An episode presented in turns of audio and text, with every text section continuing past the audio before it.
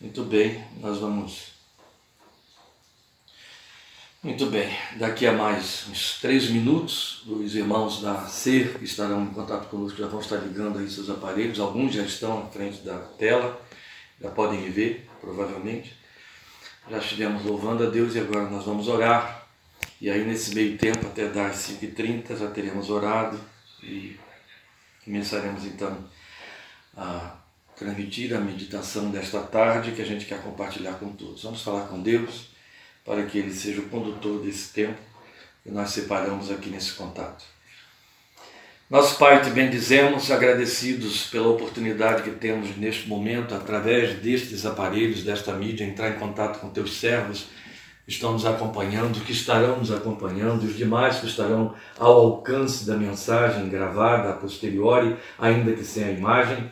Nós rogamos que a tua bênção seja sobre nós, que o teu Espírito nos ilumine, nos conduza, para que, embora invisíveis dos olhos uns dos outros, nós estejamos é, conectados pelo teu Espírito, coração a coração, de forma que a tua palavra encontre liberdade, encontre espaço, mais ainda, teu Espírito Santo se sirva dela para trazer aos nossos corações agasalho, alento, alerta nos orientar conforme o propósito do teu coração, de acordo com aquilo que tens colocado em nosso coração. Pedimos que tu sejas o condutor, que tu estejas, ó Deus, produzindo em cada coração frutos de fé que redundem no louvor e glória do Senhor Jesus Cristo, com a pertinência própria daquilo que tua palavra opera em nossos corações. Nós nos sujeitamos ao agir da tua graça, pedimos que te cerques de nós, te acerques de nós e que na tua infinita misericórdia traduzas para o nosso coração o conselho do teu coração segundo o teu propósito e querer. Obrigado, meu Deus, pelas vidas que têm sido guardadas por ti, que estão debaixo da tua bênção. Rogamos que o consolo, a graça, a fortaleza do Espírito de Deus seja com os corações que estão intimidados, assustados, os corações que estão fóbicos, os corações que estão preocupados nesses dias de virulência que assola a terra, pedimos que na tua misericórdia nos faças sóbrios, nos faças sábios, nos ajudes a estarmos mais confiantes e mais dependentes de ti. Resta-nos e cabe-nos, como filhos de Deus, como sacerdócio real, interceder pelos teus filhos, por nossos amigos, nossos parentes, nossos vizinhos, por aqueles que formam esta rede de proteção, esta rede de vidas que podem ser protegidas pelo nosso clamor diante da tua face. Porque é na tua mão, é na tua graça, é na tua misericórdia que o tempo todo nós podemos esperar. E então rogamos que na tua misericórdia tu fales conosco, nos ajudes a encontrarmos na tua palavra subsídios para ampliarmos a nossa confiança em ti, a nossa dependência de ti, conforme agrada ao teu coração. Nós te rogamos, esperando na tua misericórdia, no nome santo de teu filho Jesus. Amém. Olá, irmãos amados, nós estamos entrando em contato através desse instrumento que estamos usando aqui, nossas precárias ferramentas de trabalho de mídia, querendo lembrar e já pedir desculpas se houver alguma interrupção, queda de sinal, coisa parecida, que estamos transmitindo de Analândia. Analândia é um caso à parte, né? ela é uma cidadela que se chove como está chovendo hoje a cântaros, os sinais caem como se as torres derretessem, e de repente a gente fica sem internet, fica sem sinal, fica sem nada. De qualquer forma, se esse, é, é, isso vier a acontecer e a gente for surpreendido aí com perda de sinal, a mensagem que vamos estar transmitindo a partir de agora para você vai estar sendo gravada, então a posteriori esperamos conseguir transformar em MP3 e enviar por áudio, de forma que você possa obter por áudio. Se não, estaremos aqui até o término da mensagem, você nos acompanhando aí do outro lado, faz uma falta muito grande, não está vendo o rosto de ninguém. Eu distribuí aqui a minha família na minha frente para que eu me sinta é, mais humano, menos técnico, porque falar para uma tela vazia e fria não é não é meu, não é de mim. Admiro aqueles que conseguem fazer isso, mas eu não consigo. Igreja para mim tem cara, tem cheiro, tem gente. Então elas tiveram que ficar aqui para eu poder ver e saber que eu estou falando para ser humano e não para uma tela. E aí, através delas, eu imagino vocês, eu lembro de vocês, vocês têm cara, tem jeito, tem jeito, tem cheiro, só não posso perceber nada disso, né? Já houve aí uma primeira interrupção. Não posso perceber nada disso porque as distâncias não permitem, mas é fato que Estamos tendo a alegria de pelo menos manter esse contato, transmitir esta palavra. Espero em Deus, temos orado por isso. E nesta oportunidade você esteja sendo edificado e a gente em breve, em nome de Jesus, possa se ver de novo, se tocar de novo. Estamos tendo uma, uma suspensão de contatos por conta destas circunstâncias. Houve outros que me pediram, grava pastor, manda mensagem, mas para eu fazer isso eu tenho que criar uma parafernália que você nem tem ideia de que está aqui dentro do meu escritório, a fim de que eu me sinta mais ser humano, entendeu? Eu não falar com tela não é meu, minha praia mesmo. E então nós vamos ministrar a palavra de Deus a, vocês. O que a gente quer fazer, na verdade, por isso mesmo que escolhemos o horário de 5 e meia, que 5 e meia seria a hora que eu estaria abrindo a Bíblia em nossa associação, Rio Claro, e começando a meditação. Então, é exatamente o que nós vamos fazer agora, embora eu saiba né, que ninguém está com compromisso, como das outras vezes, de sair correndo às 7 horas para ir para as suas igrejas, elas estão de portas fechadas. Mas também isso não quer dizer que eu vou ficar aqui ocupando seu tempo até às sete horas de jeito nenhum. Mas estamos é, usando esse horário para que a gente se mantenha dentro do padrão do que a gente vem fazendo e tendo a alegria de estar fazendo isso. Espero que todos estejam bem. Espero que todos estejam acompanhando as transmissões, as mensagens escritas que temos enviado via e-mail. Também você pode procurar nesta página nossa do Facebook.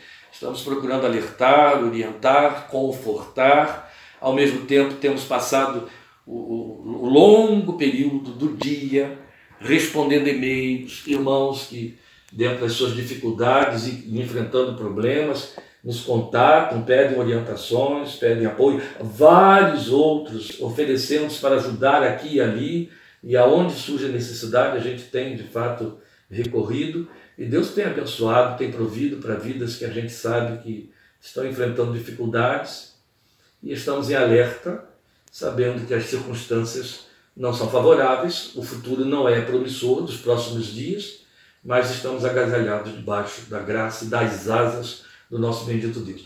Nós vamos abrir nossas Bíblias, eu vou ler apenas dois versículos num texto bem mais longo de Números capítulo 16, anote aí, Números capítulo 16, eu poderia ler desde o versículo 42 até o finalzinho, que é o versículo 50, mas vou ler somente os versículos 47 e 48 para evitar, já que nós estamos numa transmissão de acesso geral, que haja distorções, que haja confusão, porque o texto, é, na sua amplificação, ele sugere situações, leituras e interpretações das circunstâncias dessa pandemia que não são legítimas com respeito à realidade do nosso Deus. Por isso eu pensei, vou pensar apenas os versículos 47 e 48 para trabalhar uma reflexão em cima dele, tirar dele aquilo que serve de alerta para nós, de orientação, como palavra de sabedoria e de conforto para o nosso coração.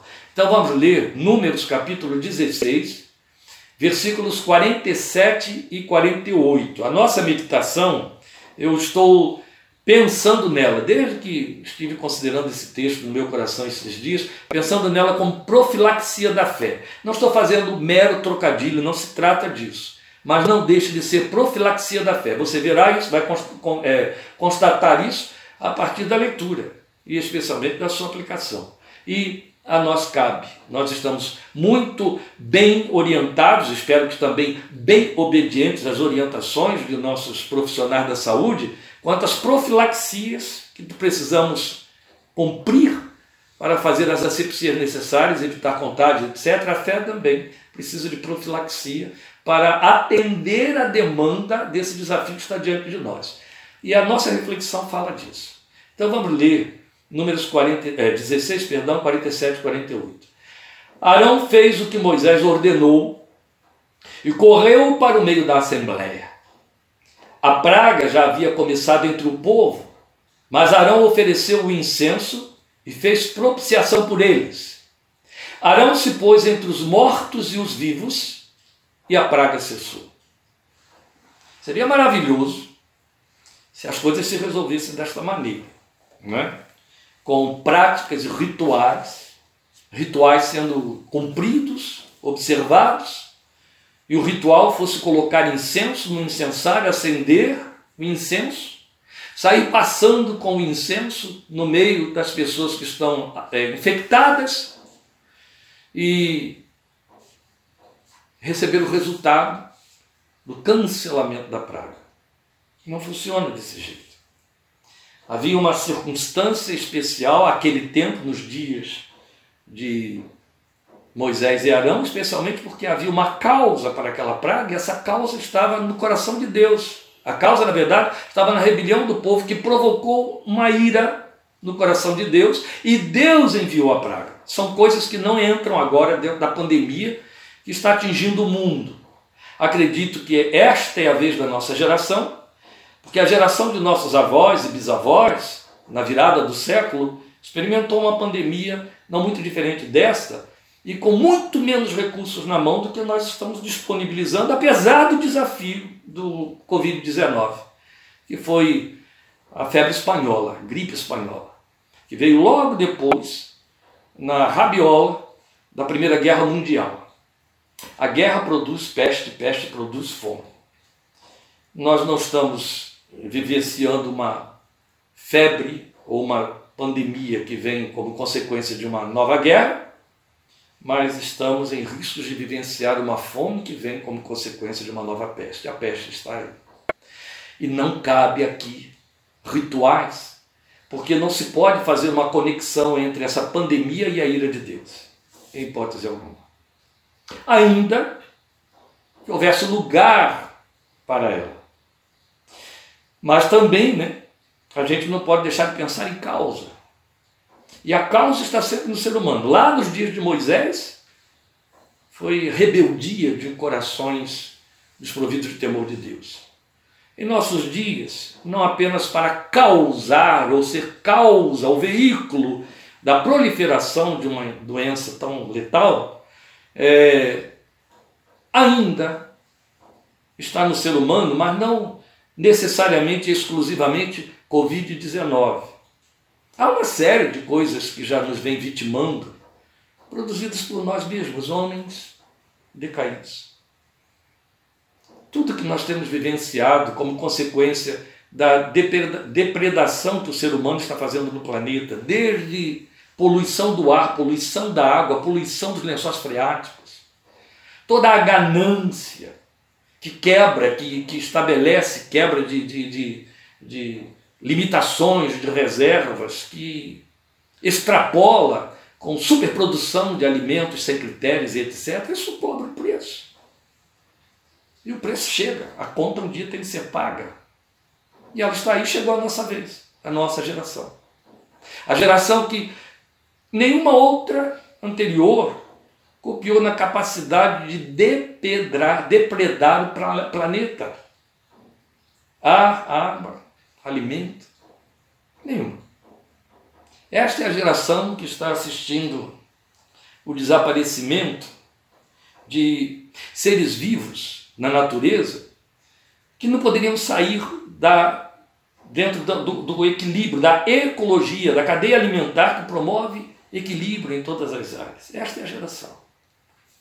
E as pessoas, é claro, os leitores de Bíblia, bem ou mal orientados, elas ficam levantando vários questionamentos. Por exemplo, um questionamento muito próprio agora é esse: é ira de Deus?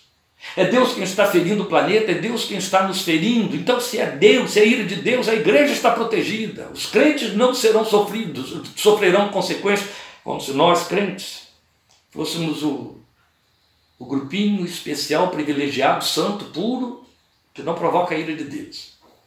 Não pensar em ira de Deus. Hoje nós queremos pensar na misericórdia de Deus. É disso que necessitamos. E não para fazer encobrimento de uma ira de Deus. Não há lugar. Especialmente porque quando lemos na Bíblia a respeito de Deus, nós lemos sobre amor e misericórdia. E esses dois atributos de Deus são universais. A Bíblia diz que Deus amou o mundo. E Jesus disse que a misericórdia de Deus vem sobre justos e injustos. Então não pode haver um universalismo maior no bom sentido, não estou falando em termos teológicos nem técnicos, do que amor e misericórdia de Deus. E aí também, se nós formos dizer que a ira de Deus é universal, ela cai também sobre a igreja. Então alguns ficam perguntando exatamente isso. Estamos vivendo o princípio de dores. E por princípio de dores, alguns querem entender a profecia assim. A igreja só experimenta o princípio de dores. As piores, quando vier, a igreja não estará mais aqui. Opa, eu estou aqui, você está aqui, uma pandemia está aí, com o mesmo poder de fulminar como a peste negra que dizimou 50% da população da Europa na Idade Média. Já havia igreja lá naquela época. Lembremos muito bem, a reforma protestante surgiu bem nesse contexto. A igreja estava lá. E o fato de ser igreja não protegeu ninguém.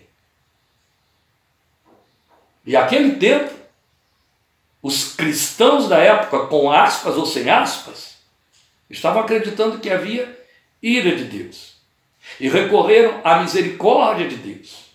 Estamos vendo até atos litúrgicos querendo repetir, através de símbolos medievais, o mesmo movimento que a igreja fez 500 anos atrás. Meus queridos, a verdade é que a profecia, ela nos avisou das coisas que viriam sobre o planeta, entre as quais consta pestilência. Não porque Deus faria isso cair sobre o planeta. Quando se faz uma leitura de Apocalipse, uma leitura profética de Apocalipse, a primeira impressão que as pessoas têm, primeira interpretação, a imediata que querem dar, é de que haverá um tempo de desencadear de calamidades sobre o planeta que não vai atingir a igreja, que segundo a interpretação de alguns não estará aqui para vivenciar isso. Então a igreja é o povozinho protegido, que escapa sempre, que sai ileso, como se fosse merecedor de toda a proteção. E, e, isso porque a ira de Deus desencadearia isso. Eu não leio isso em Apocalipse. A profecia de Apocalipse não é mágica.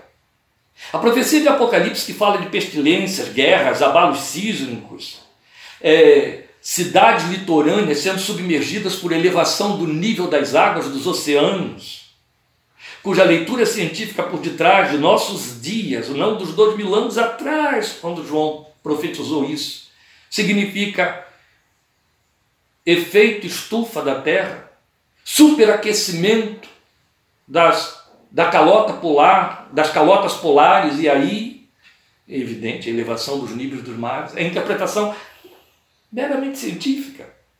E aí, quando vem falar de pestilência, nós estamos vivendo uma situação que é consequência, inclusive, ou que não tem como frear, haja vista que tudo isso começou na China, de superpopulação, superconcentração de povos nos grandes centros, que por detrás está necessidade, desencontro social e ganância.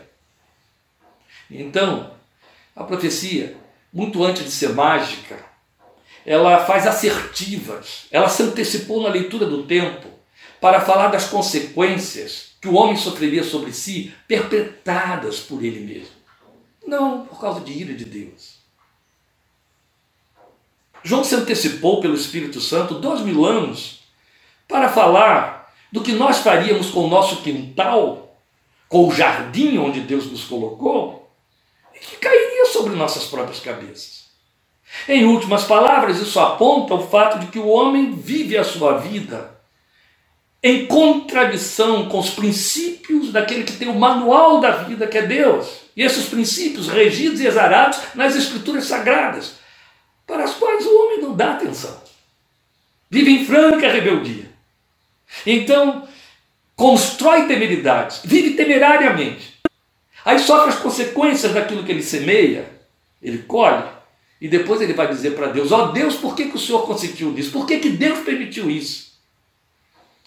Pois bem, a profecia apontou para os tempos que estamos vivendo e que vamos vivendo, e a profecia em nenhum momento diz que por sermos igreja estaríamos livres desses tempos. Esta é a razão porque você, crente, tem de lavar as suas mãos o tempo todo, passar álcool gel, fazer sua profilaxia fixa, é, física, ficar dentro de casa, não é assim?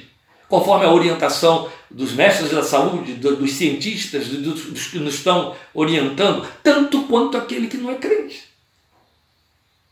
E também fazendo ou não fazendo, se for temerário, vai se infectar tanto quanto o que não é. E se se infectar, vai morrer tanto quanto os que morrem se não for socorrido em tempo, se não houver recursos para isso. Entende? Estamos no mesmo barco. E isso aponta uma coisa muito interessante com respeito a essa pandemia.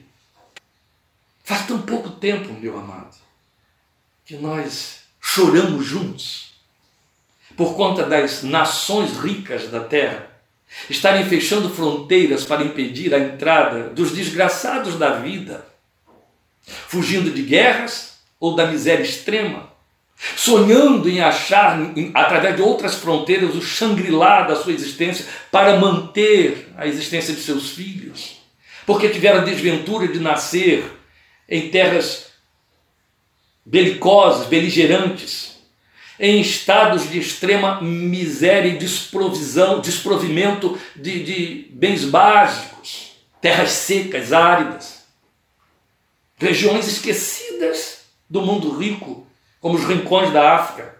Essa gente então procurou fugir, refugiar-se para dentro, invadindo as fronteiras das nações mais ricas.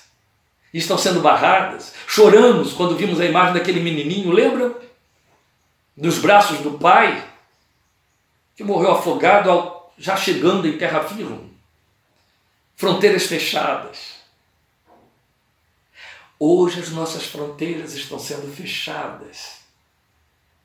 E por leis e decretos de governantes, para se proteger de um refugiado invisível, poderoso, resistente, incontrolável.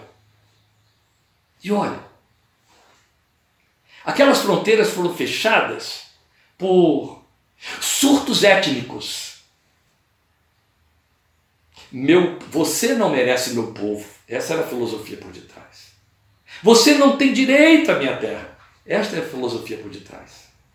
Hoje as fronteiras estão sendo fechadas com, como uma via de mão dupla.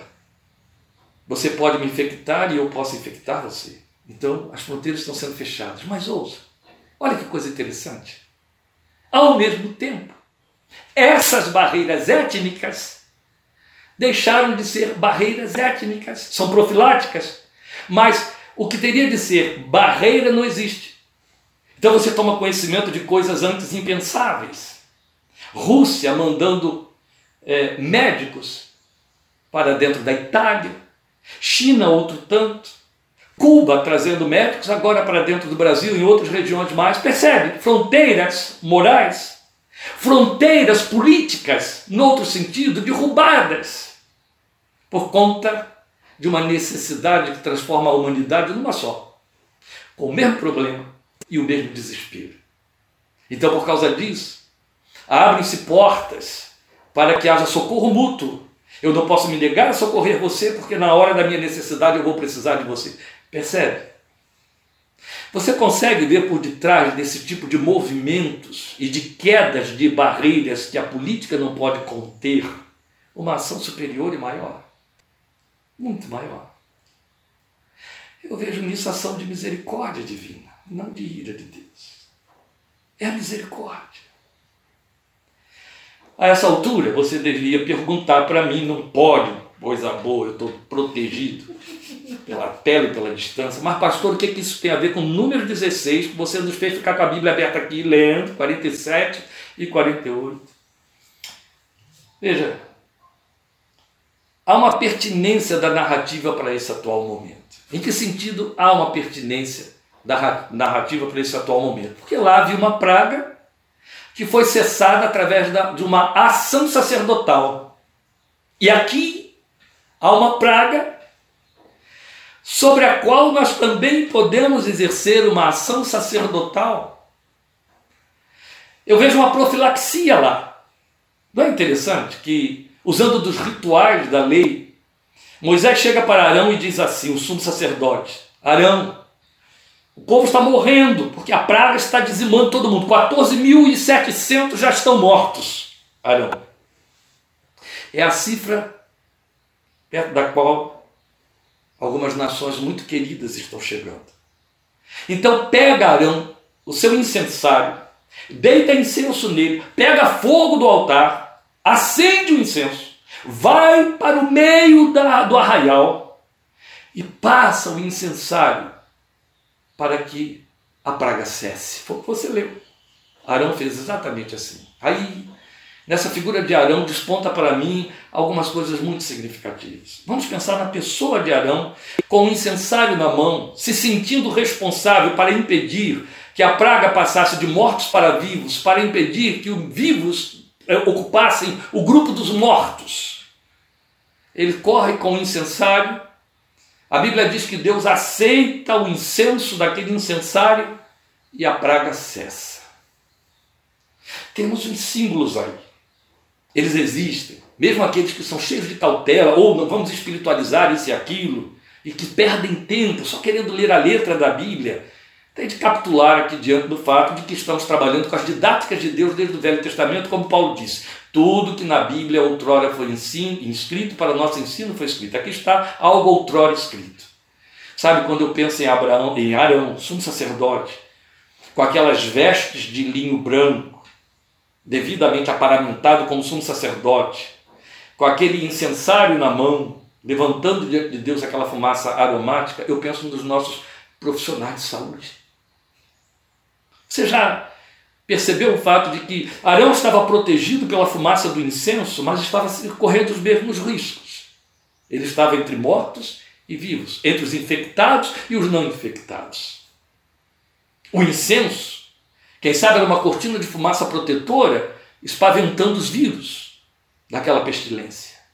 Era uma profilaxia. Paralela ao ritual Havia ali uma profilaxia, que se não foi profilaxia naquele tempo, serviu de símbolo para o que acontece hoje. Hoje o incenso de Arão é o nosso álcool gel, o nosso detergente com que lavamos as mãos, não é assim?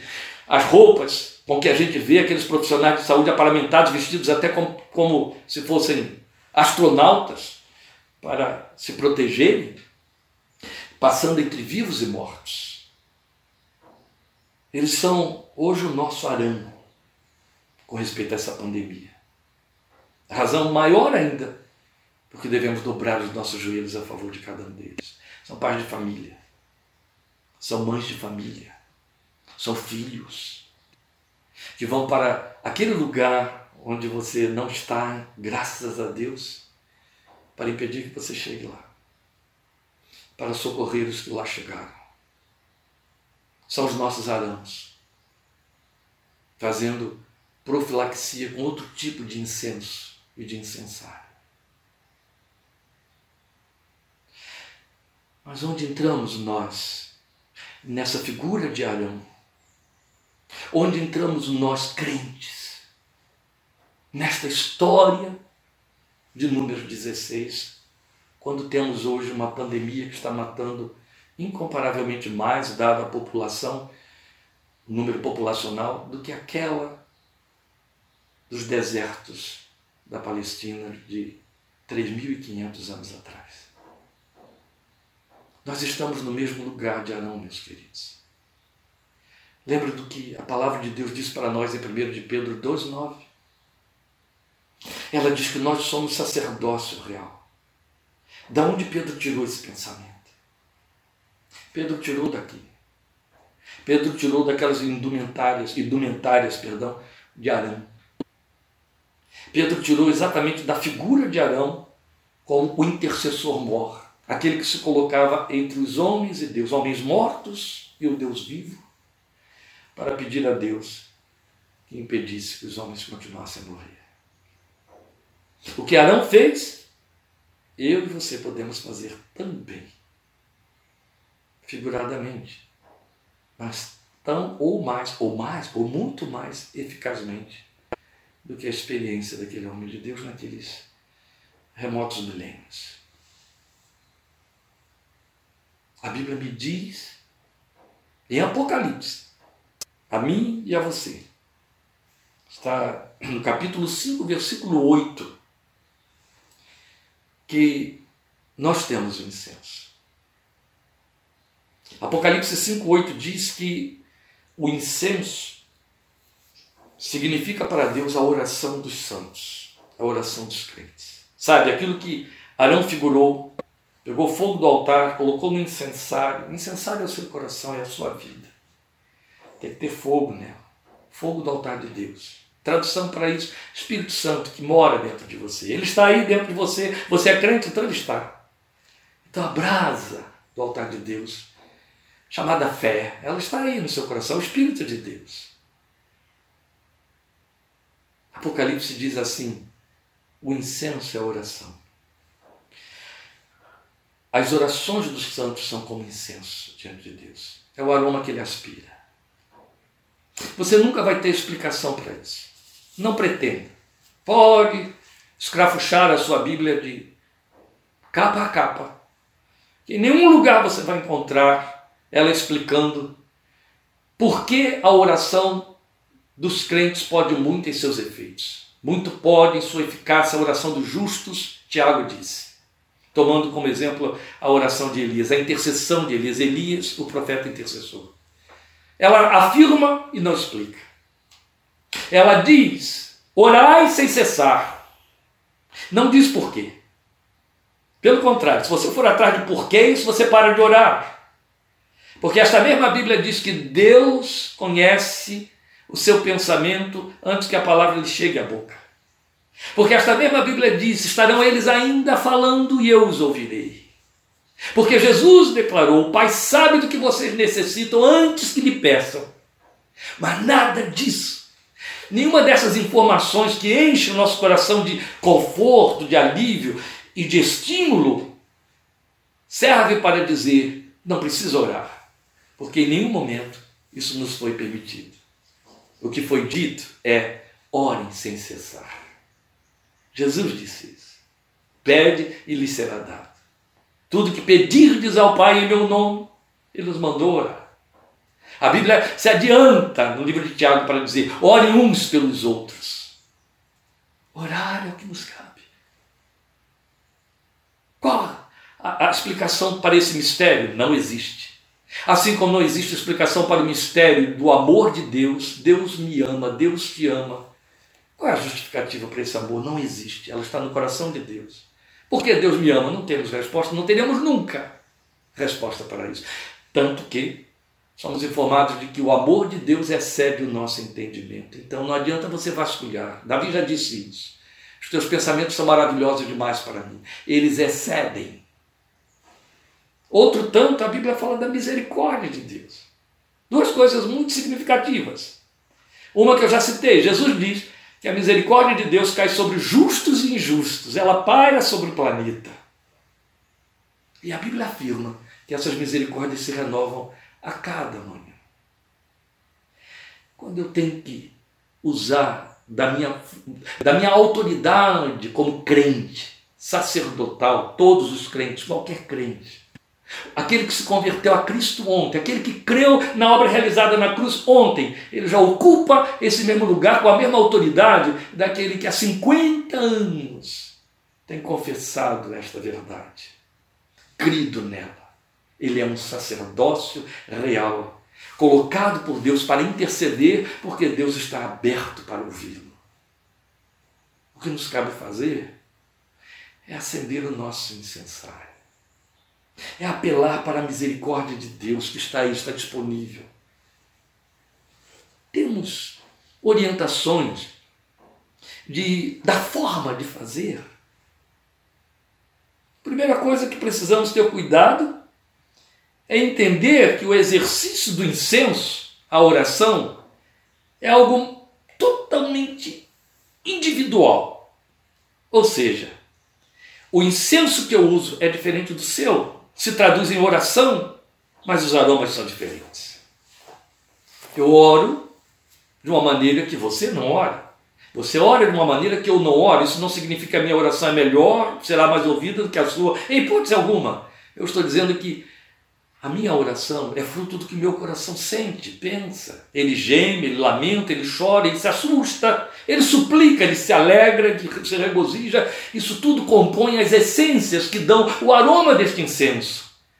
que são uma química diferente das essências do seu incenso, que produzem um outro aroma chamado oração, que Deus aspira.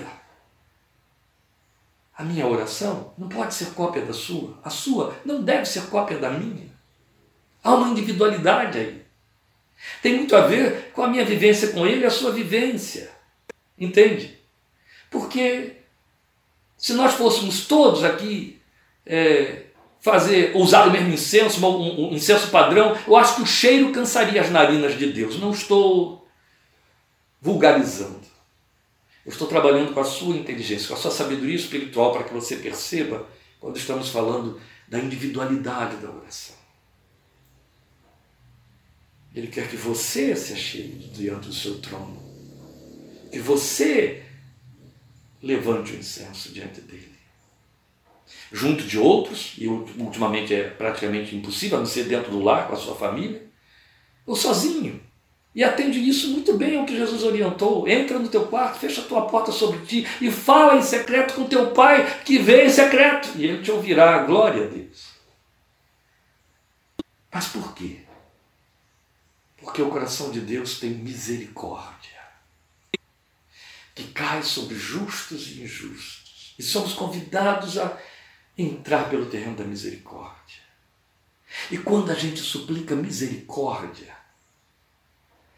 há duas coisas que estamos fazendo.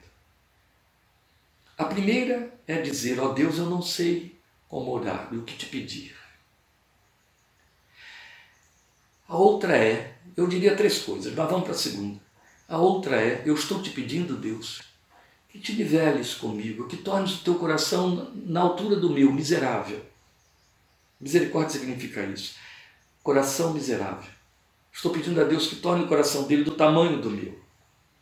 Que se chegue ao meu nível de pequenejo, de medo, de fobia, de susto. As coisas que me são dadas por direito, por minha natureza, simplesmente por minha natureza humana. Eu falei que há ainda três coisas. Realmente. É exatamente o fato de que quando eu peço a Deus que tenha misericórdia, eu estou dizendo a Ele: eu sou miserável. Eu necessito de Ti, eu desci. Eu não tenho minhas respostas, meus controles, eu não tenho minhas garantias. Está entendendo? E aí, meus queridos, isso aponta para um dos grandes mistérios da oração. Eu posso traduzir a oração como a maior possibilidade de confissão de dependência que o ser humano pode exercer dependência de Deus.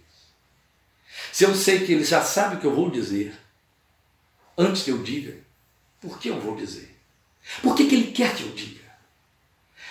Porque quando eu faço isso, de pé, de joelhos, levantando os olhos ou não, até deitado no chão, eu estou confessando a ele quanto eu dependo dele, como eu sou miserável como eu sou pequeno. Lembra? Jesus fala daqueles dois que entram no templo para orar. Um fariseu e aquele que o fariseu rejeitava, etnicamente dizia: é menor do que eu. Um publicano. O fariseu chega e diz: Ó oh, Deus, graças te dou, porque eu não sou como esse miserável publicano. E Jesus disse que o publicano nem levantava a cabeça, tão humilhado estava, batia no peito e dizia: Ó oh Deus, tem misericórdia de mim, pecador.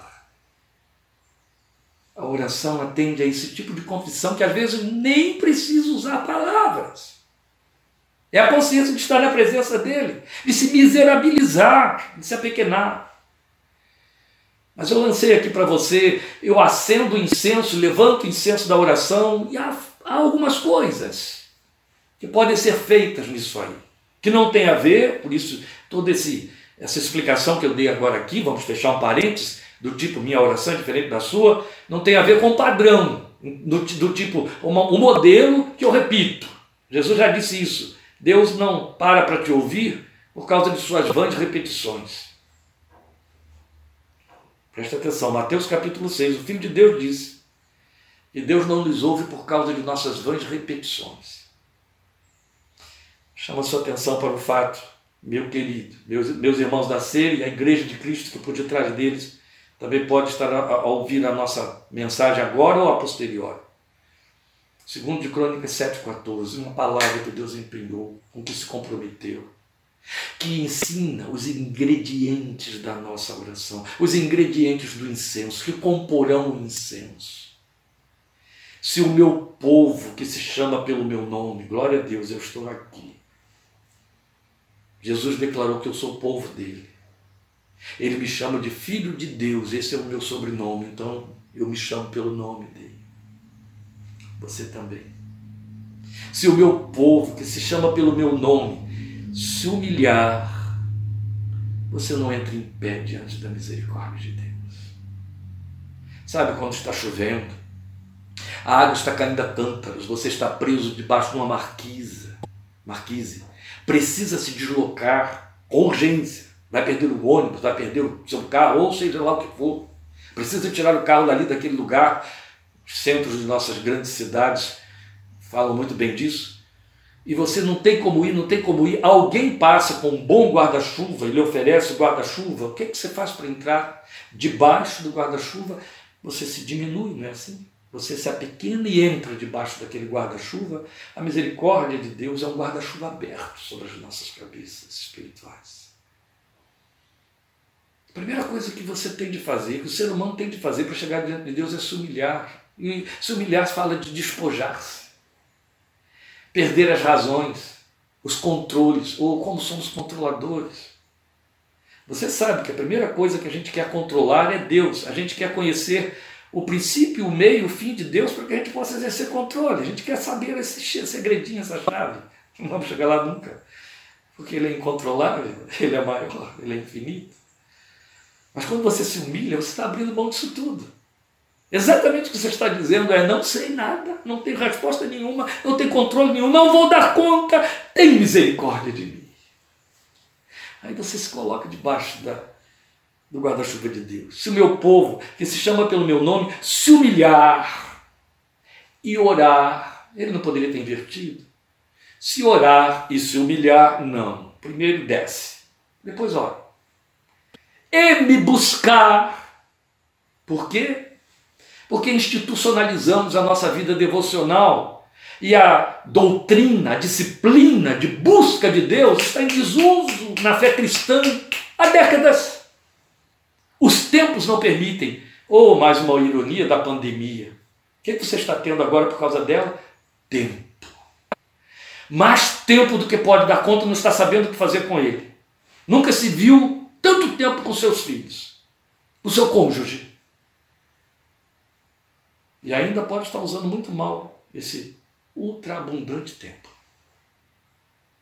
Porque não temos tempo, não temos lugar para buscar a Deus. Orar é uma coisa, buscar a Deus é outra. Eu posso simplesmente dar pela falta de uma certa peça, de uma certa. Eu estou aqui entre livros. Então eu posso lembrar de um título de que eu vou necessitar. Aqui atrás de mim você está vendo aí algumas dezenas deles. E então, orar significa olhar na prateleira e achá-lo. Ah, ele está ali. Ele é o quarto livro da direita para a esquerda na primeira prateleira. Outra coisa é buscar.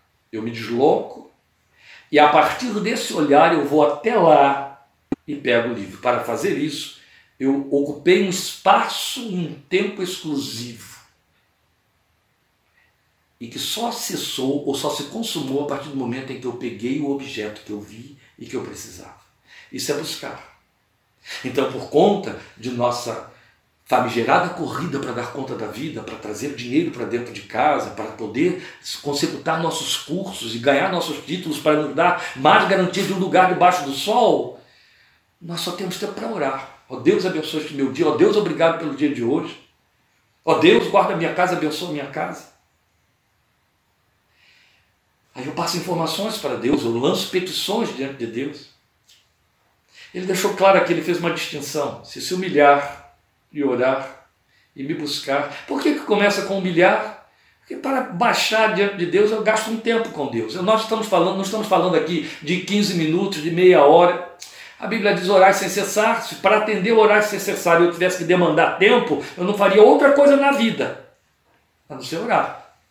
A única coisa que eu faço sem cessar, e você também, é respirar. Não é assim? Pois bem, buscar a Deus é um indicador de uma mente e um coração que tem temor de Deus. Temor de Deus significa a mente voltada e ocupada com Ele em todo o tempo, naquilo que faz. A mente é o grande mestre, o grande diretor de nossas ações e comportamentos. Quando o temor de Deus se instala, ela ocupa o coração e a mente. E esta passa a ser a, a frente, a força, o poder motivador e, e, e, e que motiva, que, que me mobiliza a agir, a tomar atitudes e decisões. Temor de Deus. O temor de Deus me leva a buscá-lo, a tentar achá-lo no outro, nas coisas que estou fazendo e fazendo para ele. Inclui tempo também. Não vamos aliviar aqui. Orar, eu posso orar de alguma maneira, mas tratar com Deus demanda separar um tempo para Deus. A gente faz isso por decisões. Volitivamente eu decido que determinadas situações, demandas e exigências da vida requerem um tempo que eu separo para atendê-las. É fato. Requerem eu cumpro. Uma hora para determinado estudo, duas horas para determinada situação e por aí vai. Deus precisa ser incluído dentro desse espaço, se chama buscar a Deus. Ocupar-se com Ele, meditando, orando, adorando, contemplando, mas gastar tempo com Deus, buscar a Deus. E agora que você está com bastante tempo, todo o tempo da vida, use para buscá-lo. Então eu estou te falando dos ingredientes do incenso, chamado oração. Se humilhar, orar, buscar, se converter dos seus maus caminhos.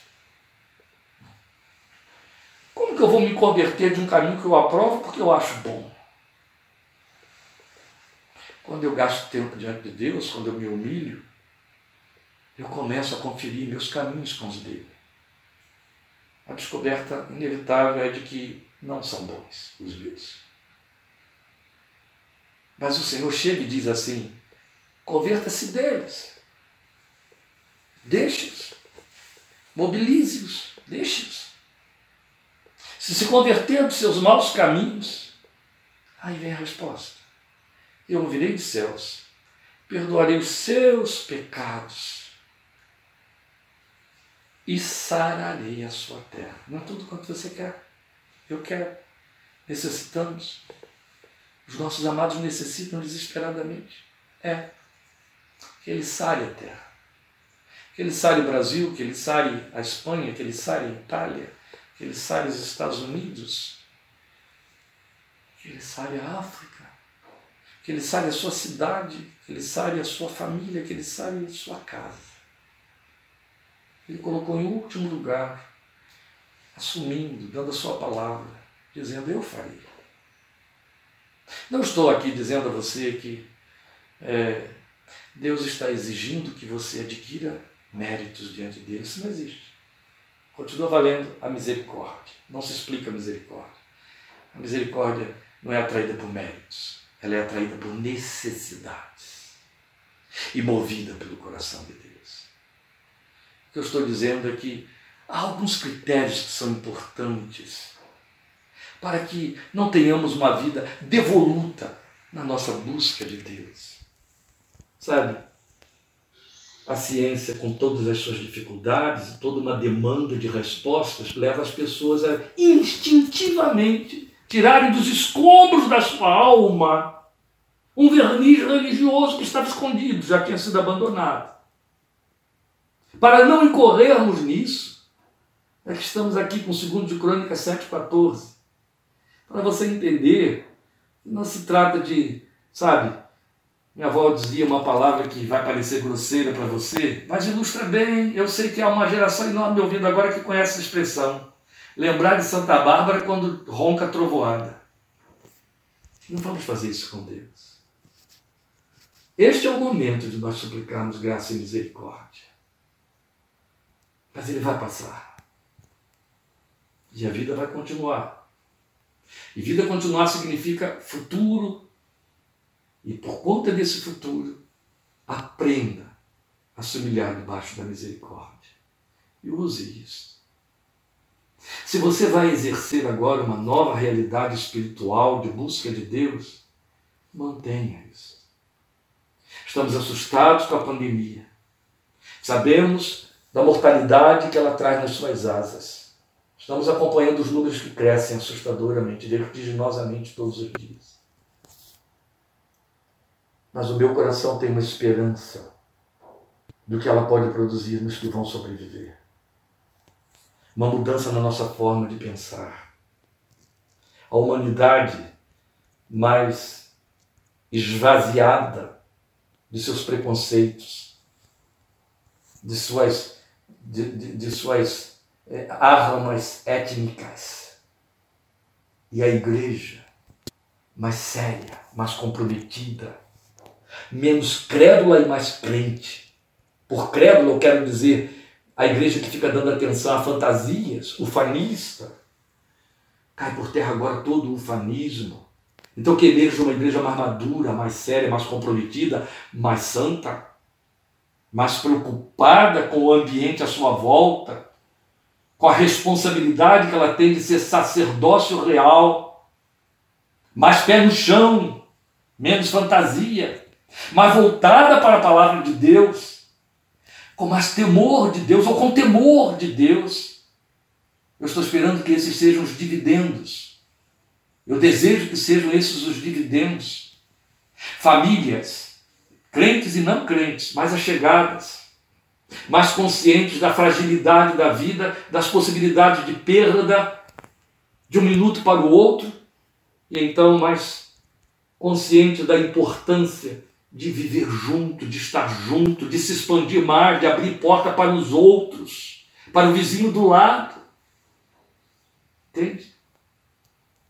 Coisas que caíram em desuso, enclausurados dentro do nosso egoísmo, dentro da nossa superpopulação, é, é, é, condensação e concentração populacional dos grandes centros, fechados em nós mesmos. A partir daí, abertos para todos sabendo que nós somos, a despeito dos efeitos de Babel, o mesmo povo, um único povo. Mas igreja, uma única igreja, povo de Deus, que traga a pandemia esses dividendos depois que ela cessar. E que a nossa oração contribua para isso, suplicando a Deus que faça prevalecer isso no coração dos crentes. É o que temos de fazer. Por último, eu quero deixar essa palavra com você e encerrar. Como filhos de Deus, que creem no acesso que por meio de Jesus nos foi dado para nos achegar perante o trono da graça. Vamos nos colocar de joelhos e clamar pela misericórdia como nos foi prometido. Acheguemo-nos, portanto, confiadamente junto ao trono da graça a fim de recebermos misericórdia e acharmos graça para socorro em ocasião oportuna, acende o seu incensário. A Bíblia diz para nós, eu li agora o texto de Hebreus 4,16, ela diz para nós em Hebreus 10, 22, 10, 19, fazendo um convite. Nos aproximemos, nos aproximemos, o caminho foi aberto. E agora você está tendo uma motivação mais intensa, aguda, para alguns até desesperadora, de se aproximar. Há um trono de graça. O Deus de toda graça está sentado nele, coração e braços abertos, e dizendo: chegue, chegue. E a palavra insiste isso com você. Acheguemos-nos confiadamente. A porta está aberta, junto ao trono da graça, a fim de achar o quê? Misericórdia e graça para socorro em ocasião oportuna. Você já conheceu outra mais do que esta? Esta é a ocasião oportuna. Se achegue agora acheguemos-nos agora. Deus quer e pode ouvir-nos. Deus quer e pode atender-nos. Então vamos orar a Ele, sem cessar. Minimamente isto resgata o que a oração revela, como já dissemos, a nossa confissão de dependência à soberania do Deus eterno, que é bom e Pai de misericórdia.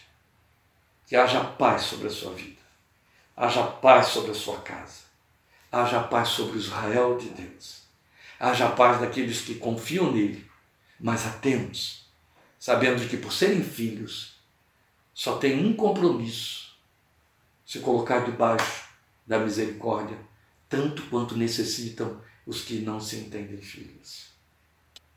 Porque não somos melhores do que ninguém, mas temos a bênção extraordinária de, por conta de nossa aliança com Jesus, pela fé, por causa do sangue que ele derramou na cruz do Calvário, sermos estabelecidos como sacerdócio real. Se existe um povo que pode fazer uma profilaxia, é a igreja. Os profissionais da saúde fazendo a sua lá, como Arão com seu incensário dos dias de Moisés. Mas eu e você, como crentes em Cristo Jesus, vamos fazer a asepsia dos outros e da nossa própria casa com os joelhos no chão. Orar, orar e orar. Deus te abençoe, que Ele nos permita em breve estarmos juntos. Amém.